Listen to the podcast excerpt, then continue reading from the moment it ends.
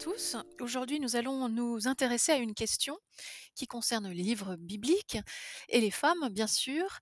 Et mmh, ce que nous voulons savoir, c'est est-ce que nous pouvons dire, est-ce qu'il est possible de dire si des femmes ont écrit certains livres de la Bible, du moins certains chapitres de la Bible, ou encore certains passages seulement? Voilà. La question peut sembler farfelue et pourtant, je pense qu'il est légitime de se la reposer aujourd'hui parce que les études, de la recherche, notamment en Mésopotamie, vous savez que la Mésopotamie est tout de même le berceau dans lequel, les écrits bibliques ont pris forme, du moins en dialogue avec cette culture, ce contexte mésopotamien, une grosse influence mésopotamienne sur nos textes bibliques et on redécouvre, depuis quelques années, un phénomène, celui des femmes scribes. C'est-à-dire celui de celui des femmes qui étaient formées à l'école des scribes, une formation qui durait plusieurs années, très longue formation et nous avons retrouvé des tablettes, heu, à plusieurs endroits et de différentes époques, donc depuis le troisième millénaire avant Jésus-Christ jusqu'au septième, sixième siècle avant Jésus-Christ. Nous retrouvons des tablettes signées par des femmes qui précisent qu'elles sont des femmes scribes. Voilà et on connaît leur nom et on voit ce qu'elles écrivent. Donc vous voyez que les textes bibliques, l'Ancien Testament, pour ne parler que de lui aujourd'hui, eh bien, hem, leurs textes, les textes de l'Ancien Testament, hem, ont été, heu, p pour être parvenus à l'état de rédaction que nous connaissons, qui est celui de nos Bibles, eh bien ces textes ont subi bien entendu plusieurs, étapes de réécriture successives, hein. Au fil des siècles, on a retouché, on a modifié, on a des mains sont intervenues pour, soit adapter le texte, soit, employer un vocabulaire qui puisse être, mieux compris désormais et cetera et cetera. Mais en tous les cas, ce long processus d'écriture des textes de l'Ancien Testament, s'est s'est réalisé à peu près, à gros traits disons, entre le 8e siècle avant Jésus-Christ et le 3e siècle avant Jésus-Christ et cette période-là, la la période la plus ancienne, 8e, 7e, 6e, 5e siècle, est une période à laquelle justement nous avons connaissance effectivement de la fonction de scribe, hem, qui est occupée, qui est exercée par des femmes. Donc la question que nous nous posons aujourd'hui, à savoir si des femmes ont pu écrire, un livre ou une partie, d'un livre biblique, finalement n'est pas si. Voilà.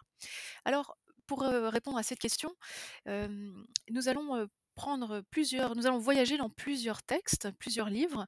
Le 1er d'entre eux, je vous invite à ouvrir le livre de Ruth. Le livre de Ruth parce que ce livre, alors certains exégètes vous diront que ce livre a pu être écrit par une femme. Pour quelle raison? Bien sûr, heu, ce n'est pas parce que le livre est attribué à Ruth que c'est une certaine Ruth qui l'aurait écrit, bien sûr. Vous connaissez ce phénomène de la pseudépigraphie qui fait qu'un un auteur ne signe pas ce qu'il écrit, mais le livre ou plutôt le texte est attribué à un personnage. Ici, le livre de Ruth porte le nom de son héroïne, voilà, tout simplement. Alors, pourrait-il y avoir une main, heu, féminine derrière cette écriture? Alors ce n'est pas tant dans la tournure des phrases que l'on va pouvoir, enfin trouver des indices pour répondre à cette question, mais c'est plutôt, hem, on va le heu, en se basant sur, des aspects plus thématiques, voilà. Il y a dans le livre de Ruth, plusieurs, indices qui témoignent d'une manière non conven conventionnelle de s'exprimer au sujet des femmes.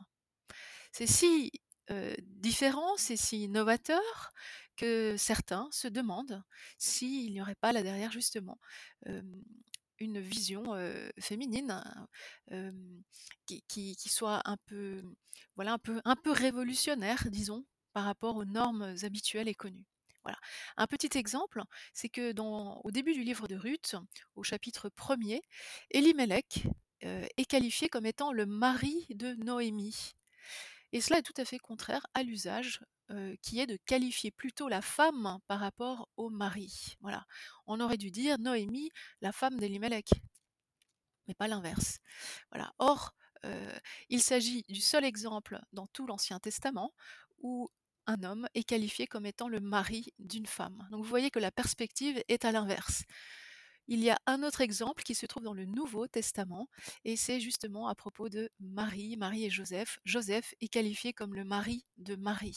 Voilà, ce sont sont vraiment 2 exemples uniques dans la Bible qui pourraient, heu, traduire, heu, voilà, une vision, différente. Alors vous me direz: «Bah, ça peut être un homme qui a écrit de cette manière». Bah, tout à fait.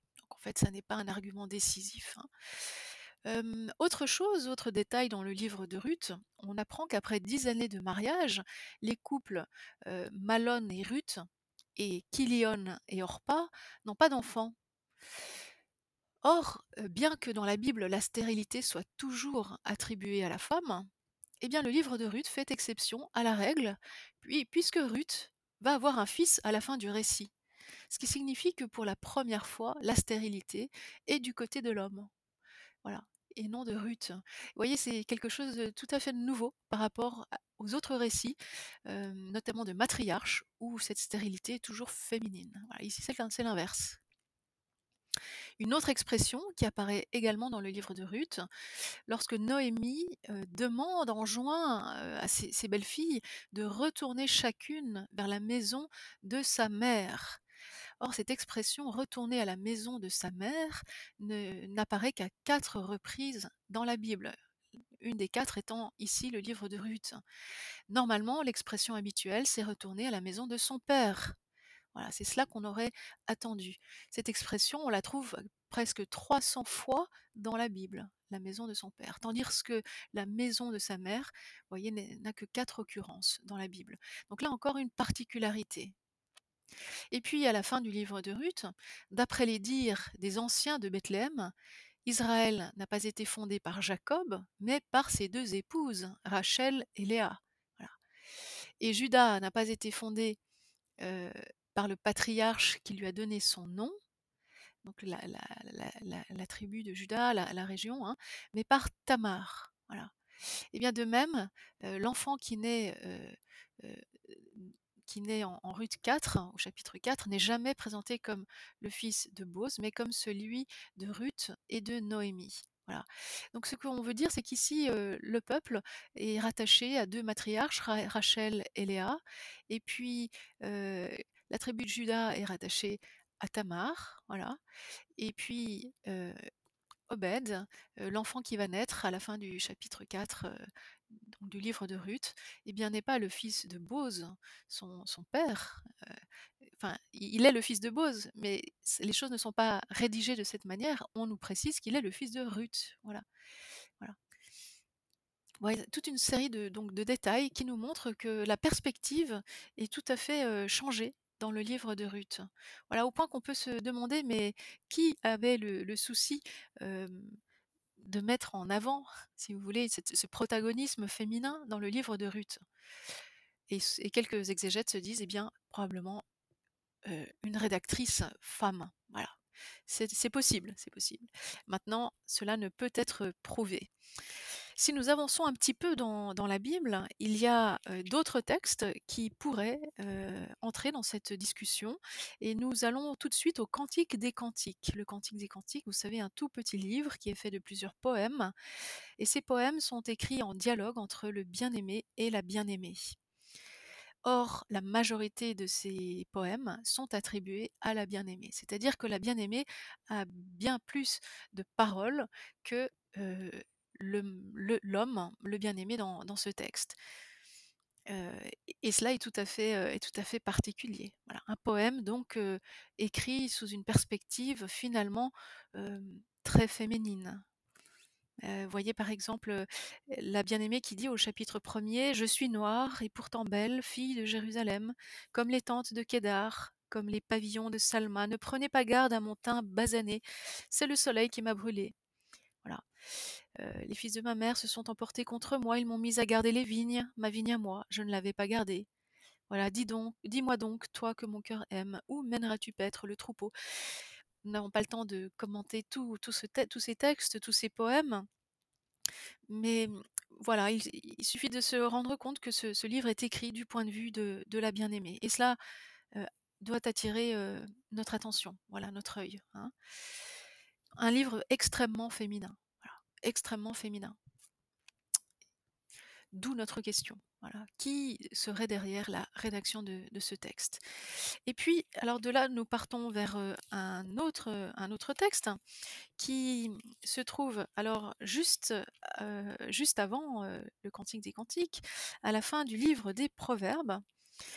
À la fin du livre des Proverbes, au chapitre 31, nous avons, un texte qui est attribué, à la mère, de Lemuel, roi de Massa.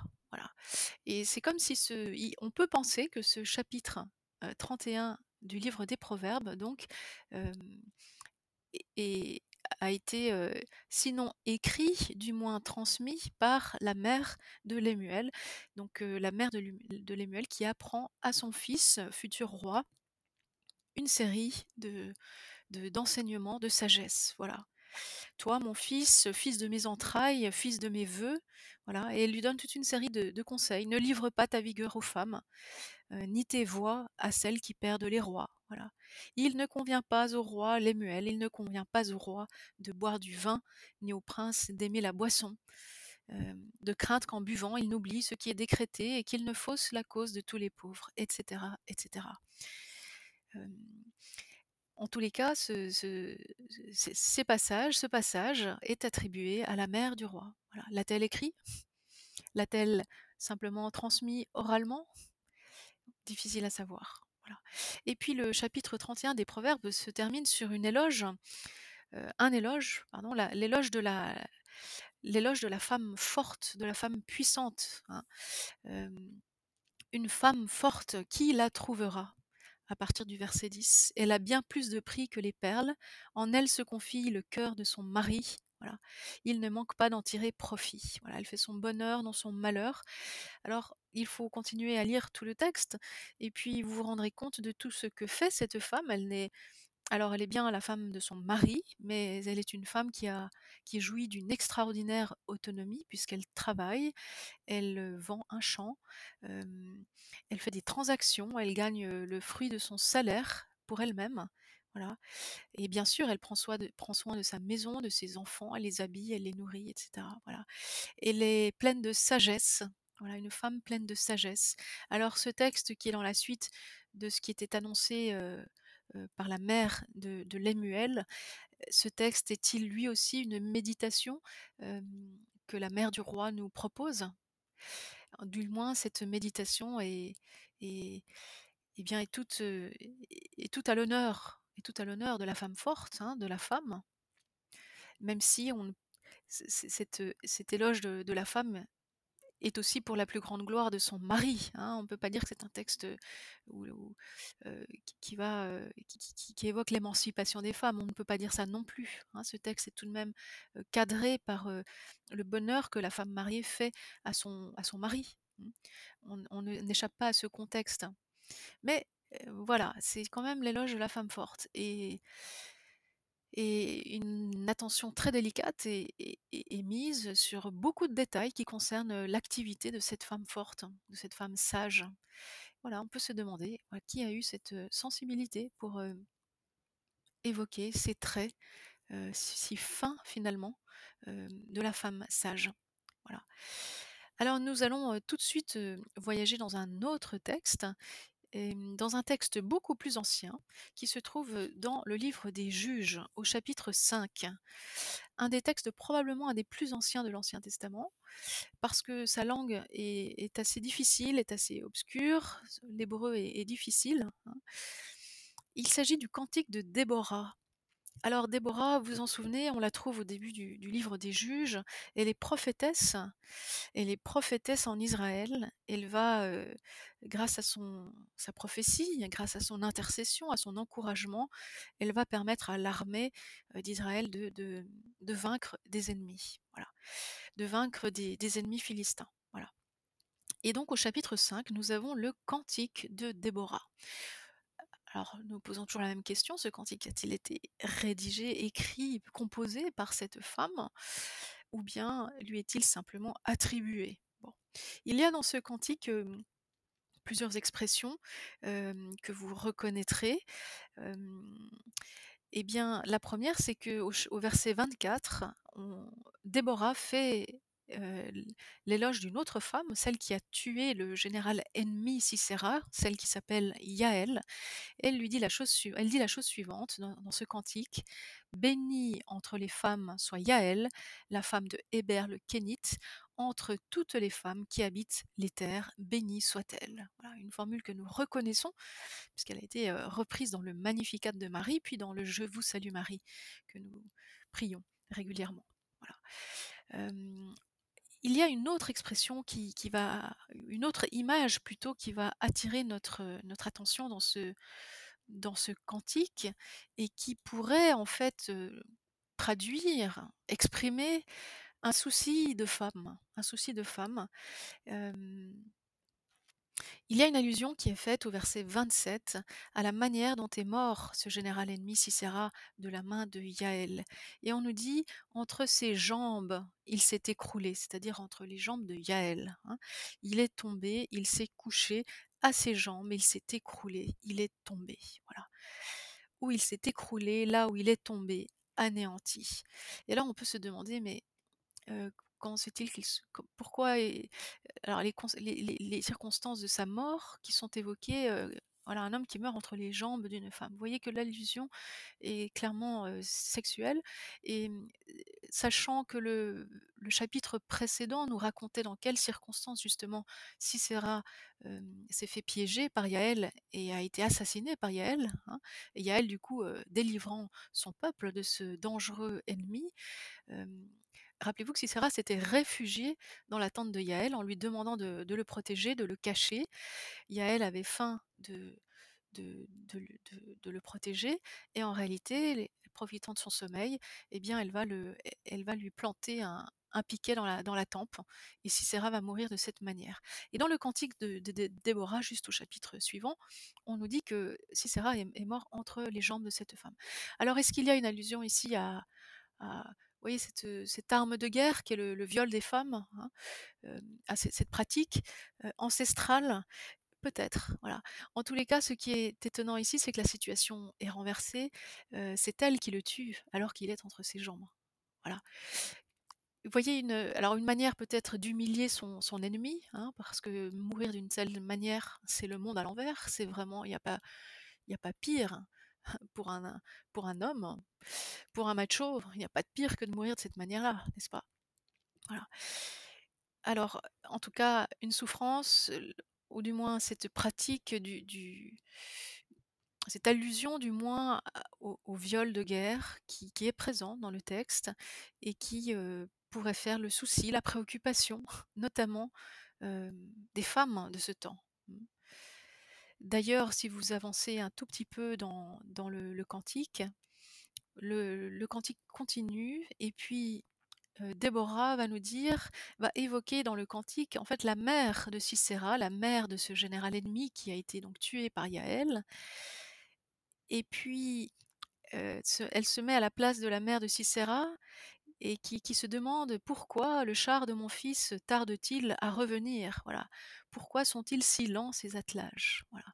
«Comment se fait-il que mon fils ne soit pas encore rentré de la bataille?» et voyez, c'est le le fait est que le rédacteur de ce texte ou la rédactrice se met du point de vue de la mère de Sisera, donc d'un point de vue de nouveau très féminin, voilà. C'est donc ce genre de, de de problématiques, de thématiques finalement, qui ont qui intéressent sans doute et préoccupent sans doute plus les femmes que les hommes, qui a pu laisser dire et penser que, par exemple, heu, ce texte a pu être, heu, rédigé par la main d'une femme. Et puis nous allons terminer avec, heu, le cantique d'Anne qui se trouve au chapitre 2 du livre de Samuel. Le cantique d'Anne, vous savez, il est tissé, heu, ou plutôt il va permettre à Marie, dans l'évangile de Luc, de tisser son propre Magnificat puisque de nombreuses, phrases sont reprises et transformées. Anne pria et dit la chose suivante. Donc vous voyez, c'est un passage, c'est un une hymne qui est attribuée à Anne. Donc encore un texte de l'Ancien Testament qui est attribué à une femme. «Mon cœur exulte en le Seigneur, ma ma corne s'élève dans le Seigneur. Ma bouche est large ouverte contre mes ennemis, car je me réjouis en ton secours». Voilà. Et puis dans ce dans ce donc je ne lis pas tout, mais dans la suite de ce cantique, un peu plus loin, vous avez, le souci suivant qui est qui est relevé par, Anne. Alors je reprends à partir du verset 5: «Les rassasiés s'embauchent pour du pain, mais les affamés cessent de travailler», donc retournement total de situation. Voilà les merveilles que Dieu fait pour nous, hein. Hein, les puissants sont brisés, mais les faibles sont remplis de force. Renversement total, voilà ce que Dieu, notre Dieu, est capable de faire dans sa puissance, voilà. Et puis, l'image à laquelle je voulais parvenir, la femme stérile enfante 7 fois mais celle qui a de nombreux fils se flétrit. Voilà. Donc là, de nouveau, il y a une image euh, euh, très féminine de, la maternité. Alors bien sûr, cette image a pu être reprise et exprimée euh, par un rédacteur masculin. Pas besoin d'être une femme pour évoquer la maternité sous cette forme, évidemment.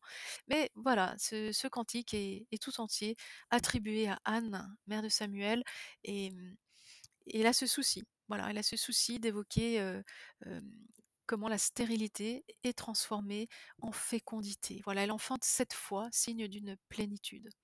Alors, après ce petit voyage dans ces textes, sommes-nous en mesure de répondre à la question initiale? Eh bien, il est sûr que ces textes, certains textes sont attribués à, des femmes. Il est, apparent aussi que certaines problématiques évoquées dans ces textes sont plutôt du souci, font plutôt le souci des femmes, c'est vrai. Maintenant, heu, voyez, nous sommes bien, bien embêtés pour en dire beaucoup plus. La main qui se tenait derrière ce texte, est est-ce celle d'une femme? Est-ce celle d'un homme? C'est très difficile à dire, c'est même impossible à dire. Par contre, on peut dire que, voyez, certains textes, reflètent vraiment, les circonstances de vie, les préoccupations quotidiennes, les préoccupations, qui touchent particulièrement les femmes dans ces temps anciens et du moins ces textes, mettent en valeur, nous permettent de connaître, mettent en lumière cette réalité, des femmes. Les femmes sont donc toujours très présentes, dans tous ces textes-là. Si ces textes-là ne sont pas de leurs mains directes, du moins on sait qu'ils on voit bien qu'ils reflètent, ce qu'elles vivaient, ce qu'elles ressentaient. Et c'est cela, donc c'est une réponse sans réponse que nous apportons à notre question initiale. Mais nous essayons de tenir ensemble tous ces éléments et de nous rendre compte que certains textes font honneur, font hommage aux femmes.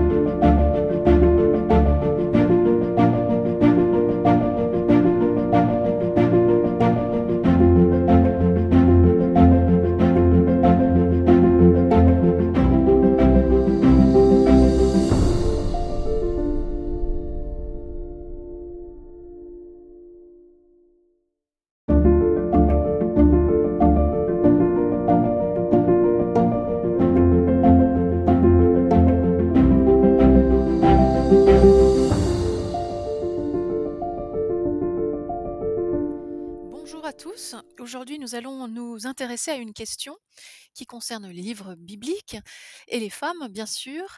Et mmh, ce que nous voulons savoir, c'est est-ce que nous pouvons dire, est-ce qu'il est possible de dire si des femmes ont écrit certains livres de la Bible, du moins certains chapitres de la Bible, ou encore certains passages seulement? Voilà.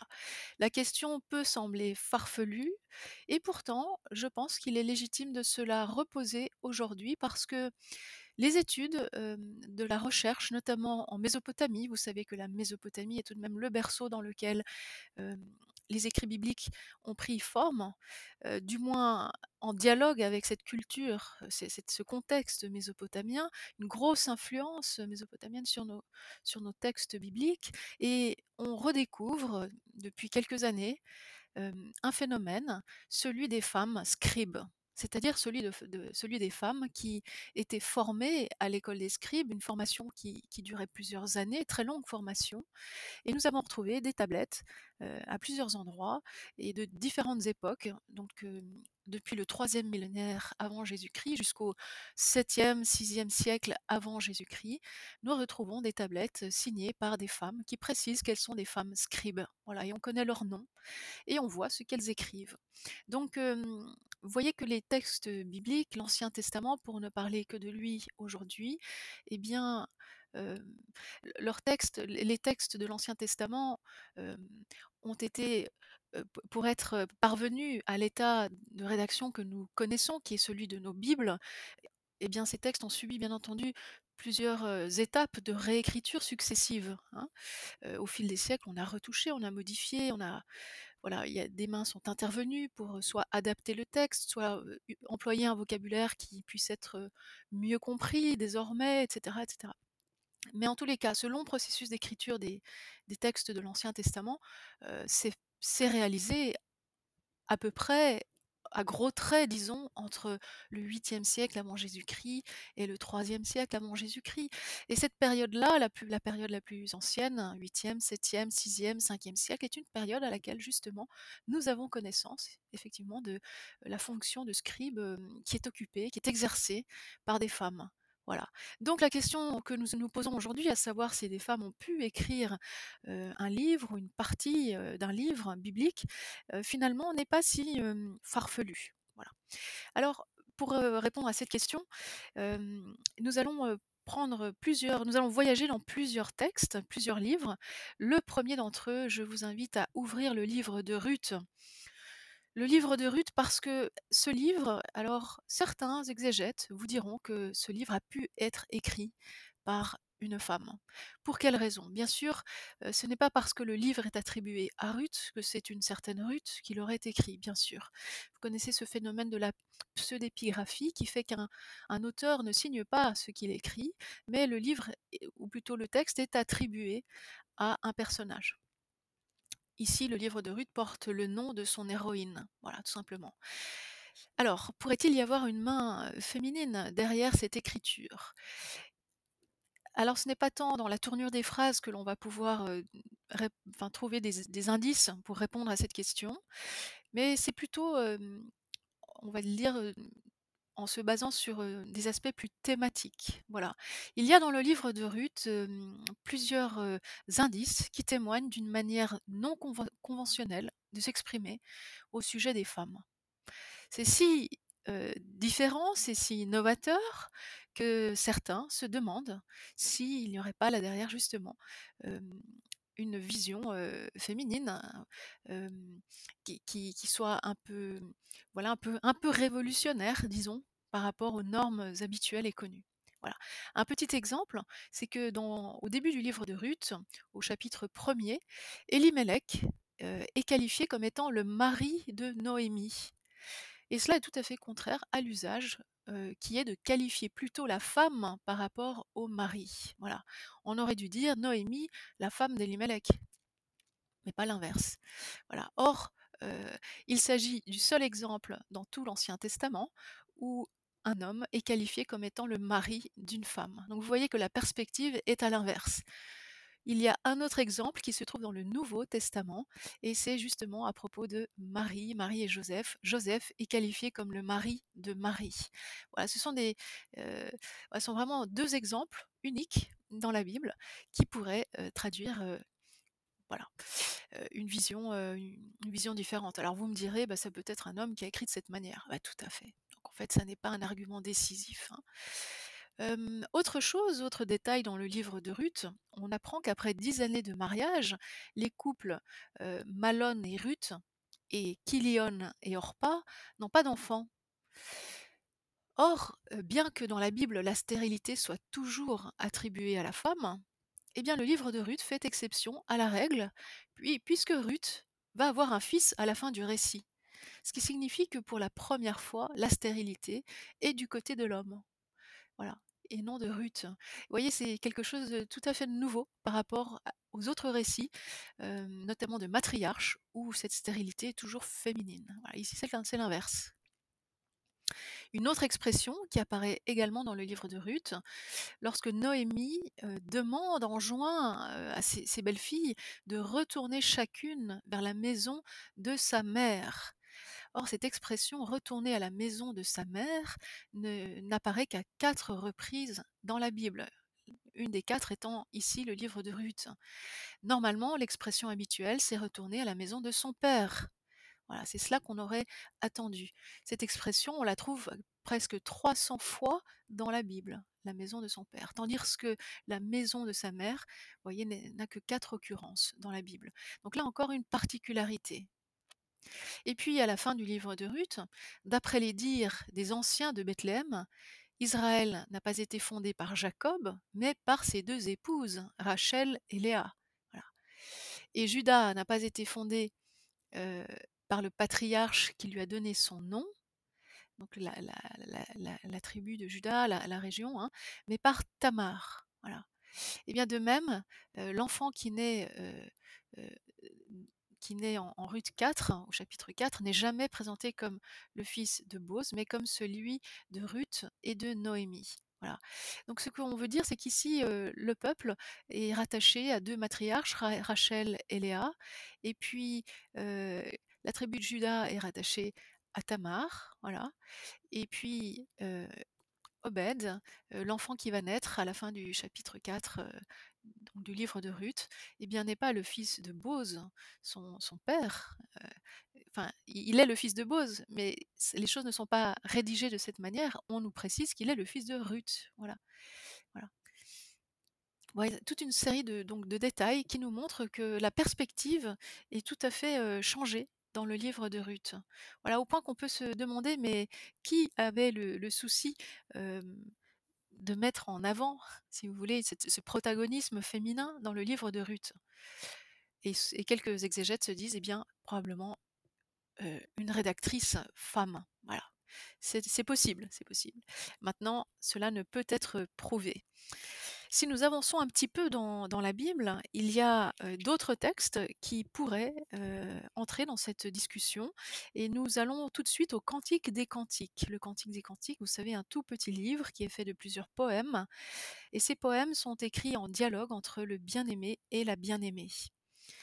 Or, la majorité de ces poèmes sont attribués à la bien-aimée, c'est-à-dire que la bien-aimée a bien plus de paroles que l'homme, le, bien-aimé dans, ce texte. Euh, et cela est tout à fait, euh, est tout à fait particulier. Voilà, un poème donc euh, écrit sous une perspective finalement très féminine. Voyez par exemple la bien-aimée qui dit au chapitre 1er Je suis noire et pourtant belle, fille de Jérusalem, comme les tentes de Kédar, comme les pavillons de Salma. Ne prenez pas garde à mon teint basané, c'est le soleil qui m'a brûlé. Voilà. Euh, les fils de ma mère se sont emportés contre moi, ils m'ont mis à garder les vignes, ma vigne à moi, je ne l'avais pas gardée. Voilà, dis donc, dis-moi donc, toi que mon cœur aime, où mèneras-tu paître le troupeau? Nous n'avons pas le temps de commenter tout, tous ces textes, tous ces poèmes. Mais mmh, voilà, il, suffit de se rendre compte que ce, livre est écrit du point de vue de, la bien-aimée. Et cela euh, doit attirer euh, notre attention, voilà, notre œil. hein. Un livre extrêmement féminin, extrêmement féminin. D'où notre question. Voilà. Qui serait derrière la rédaction de, ce texte? Et puis, alors de là, nous partons vers euh, un, autre, un autre texte qui se trouve alors juste, euh, juste avant euh, le Cantique des Cantiques, à la fin du livre des Proverbes. À la fin du livre des Proverbes, au chapitre 31, nous avons euh, un texte qui est attribué euh, à la mère de Lemuel, roi de Massa. Voilà. Et c'est comme si ce, on peut penser que ce chapitre euh, 31 du livre des Proverbes, donc, a été, sinon écrit, du moins transmis par la mère de Lemuel. Donc, la mère de de Lemuel qui apprend à son fils, futur roi une série de de d'enseignements, de sagesse, voilà. «Toi mon fils, fils de mes entrailles, fils de mes vœux», voilà et lui donne toute une série de conseils. «Ne livre pas ta vigueur aux femmes, heu, ni tes voies à celles qui perdent les rois», voilà. «Il ne convient pas au roi Lemuel, il ne convient pas au roi de boire du vin, ni au prince d'aimer la boisson, de crainte qu'en buvant, il n'oublie ce qui est décrété et qu'il ne fausse la cause de tous les pauvres» et cetera et cetera. Hem, en tous les cas, ce passage est attribué à la mère du roi. L'a-t-elle écrit? L'a-t-elle simplement transmis oralement? Difficile à savoir. Et puis le chapitre 31 des Proverbes se termine sur une éloge, heu, un éloge, pardon, l'éloge de la femme forte, de la femme puissante, hein. Hem, «Une femme forte, qui la trouvera?» À partir du verset 10. «Elle a bien plus de prix que les perles, en elle se confie le cœur de son mari», voilà. «Il ne manque pas d'en tirer profit», voilà. Elle fait son bonheur dans son malheur. Alors, il faut continuer à lire tout le texte et puis vous vous rendrez compte de tout ce que fait cette femme. Elle n'est alors elle est bien la femme de son mari, mais elle est une femme qui a qui jouit d'une extraordinaire autonomie puisqu'elle travaille, elle, vend un champ, elle fait des transactions, elle gagne, le fruit de son salaire pour elle-même, voilà et bien sûr, elle prend soin de prend soin de sa maison, de ses enfants, elle les habille, elle les nourrit et cetera, voilà. Elle est pleine de sagesse, voilà, une femme pleine de sagesse. Alors ce texte qui est dans la suite de ce qui était annoncé, par la mère de Lemuel, ce texte est-il lui aussi une méditation, que la mère du roi nous propose? Du moins cette méditation est est et bien est toute, heu, est est toute à l'honneur est toute à l'honneur de la femme forte, hein, de la femme. Même si on ne c c cet, heu, cet éloge de de la femme est aussi pour la plus grande gloire de son mari, hein. On peut pas dire que c'est un texte, qui évoque l'émancipation des femmes. On ne peut pas dire ça non plus, hein. Ce texte est tout de même, heu, cadré par, heu, le bonheur que la femme mariée fait à son mari, mmh. On on ne n'échappe pas à ce contexte. Mais, heu, voilà, c'est quand même l'éloge de la femme forte et et une attention très délicate est mise sur beaucoup de détails qui concernent, l'activité de cette femme forte, de cette femme sage. Voilà, on peut se demander, qui a eu cette, sensibilité pour, évoquer ces traits, si fins finalement, de la femme sage. Voilà. Alors nous allons, tout de suite, voyager dans un autre texte, dans un texte beaucoup plus ancien qui se trouve dans le livre des Juges au chapitre 5. Un des textes probablement un des plus anciens de l'Ancien Testament, parce que sa langue est assez difficile, est assez obscure, l'hébreu est est difficile, hein. Il s'agit du cantique de Déborah. Alors Déborah, vous vous en souvenez, on la trouve au début du livre des Juges. Elle est prophétesse, elle est prophétesse en Israël. Elle va, heu, grâce à sa prophétie, grâce à son intercession, à son encouragement, elle va permettre à l'armée, heu, d'Israël de vaincre des ennemis. De vaincre des ennemis philistins. Et donc au chapitre 5, nous avons le cantique de Déborah. Alors nous posons toujours la même question, ce cantique a-t-il été rédigé, écrit, composé par cette femme? Ou bien lui est-il simplement attribué? Il y a dans ce cantique, plusieurs expressions, que vous reconnaîtrez. Et bien la 1re c'est ch au verset 24, on Déborah fait, heu, l l'éloge d'une autre femme, celle qui a tué le général ennemi Sisera, celle qui s'appelle Yaël. Elle lui dit la chose suivante dans ce cantique: «Bénie entre les femmes soit Yaël, la femme de Héber le Kénite, entre toutes les femmes qui habitent les terres, bénie soit-elle». Voilà, une formule que nous reconnaissons puisqu'elle a été, heu, reprise dans le Magnificat de Marie, puis dans le Je vous salue Marie, que nous prions régulièrement. Hem, il y a une autre expression qui va une autre image plutôt qui va attirer notre, heu, notre attention dans ce dans ce cantique et qui pourrait en fait, heu, traduire, exprimer un souci de femme, un souci de femme. Il y a une allusion qui est faite au verset 27 à la manière dont est mort ce général ennemi Sisera de la main de Yaël. Et on nous dit entre ses jambes, il s'est écroulé, c'est-à-dire entre les jambes de Yaël. hein. Il est tombé, il s'est couché à ses jambes, il s'est écroulé, il est tombé. Voilà. Où il s'est écroulé, là où il est tombé, anéanti. Et là, on peut se demander, mais Heu, pourquoi alors les cons les les les circonstances de sa mort qui sont évoquées, voilà, un homme qui meurt entre les jambes d'une femme. Vous voyez que l'allusion est clairement, sexuelle et mmh, sachant que le chapitre précédent nous racontait dans quelles circonstances justement hem, s'est fait piéger par Yaël et a été assassiné par Yaël, hein et Yaël du coup, délivrant son peuple de ce dangereux ennemi, rappelez-vous que Sisera s'était réfugié dans la tente de Yaël en lui demandant de le protéger, de le cacher. Yaël avait faim de de le protéger et en réalité, profitant de son sommeil, eh bien, elle va le elle va lui planter un piquet dans la dans la tempe et Sisera va mourir de cette manière. Et dans le cantique de de Dé Déborah, juste au chapitre suivant, on nous dit que Sisera est mort entre les jambes de cette femme. Alors est-ce qu'il y a une allusion ici à voyez cette, cette arme de guerre qui est le viol des femmes, hein, cette pratique, ancestrale? Peut-être, voilà. En tous les cas, ce qui est étonnant ici, c'est que la situation est renversée, c'est elle qui le tue alors qu'il est entre ses jambes. Voilà. Vous voyez une, alors une manière peut-être d'humilier son son ennemi, hein, parce que mourir d'une telle manière, c'est le monde à l'envers, c'est vraiment il a il y a pas pire pour un pour un homme, pour un macho, il n'y a pas de pire que de mourir de cette manière-là, n'est-ce pas? Alors, en tout cas, une souffrance, ou du moins cette pratique du du cette allusion du moins au viol de guerre qui est présent dans le texte et qui, heu, pourrait faire le souci, la préoccupation, notamment, hem, des femmes de ce temps. D'ailleurs, si vous avancez un tout petit peu dans le cantique, le cantique continue et puis Heu, Déborah va nous dire va évoquer dans le cantique, en fait, la mère de Sisera, la mère de ce général ennemi qui a été donc tué par Yaël et puis, se elle se met à la place de la mère de Sisera et qui qui se demande: «Pourquoi le char de mon fils tarde-t-il à revenir?» voilà. «Pourquoi sont-ils si lents ces attelages?» voilà. «Comment se fait-il que mon fils ne soit pas encore rentré de la bataille?»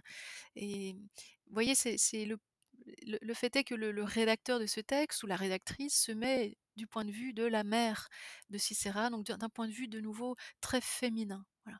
C'est donc ce genre de, d'allusions, de de problématiques, de thématiques finalement, qui ont qui intéressent sans doute et préoccupent sans doute plus les femmes que les hommes, qui a pu laisser dire et penser que, par exemple, heu, ce texte a pu être, heu, rédigé par la main d'une femme. Et puis nous allons terminer avec, heu, le cantique d'Anne qui se trouve au chapitre 2 du livre de Samuel.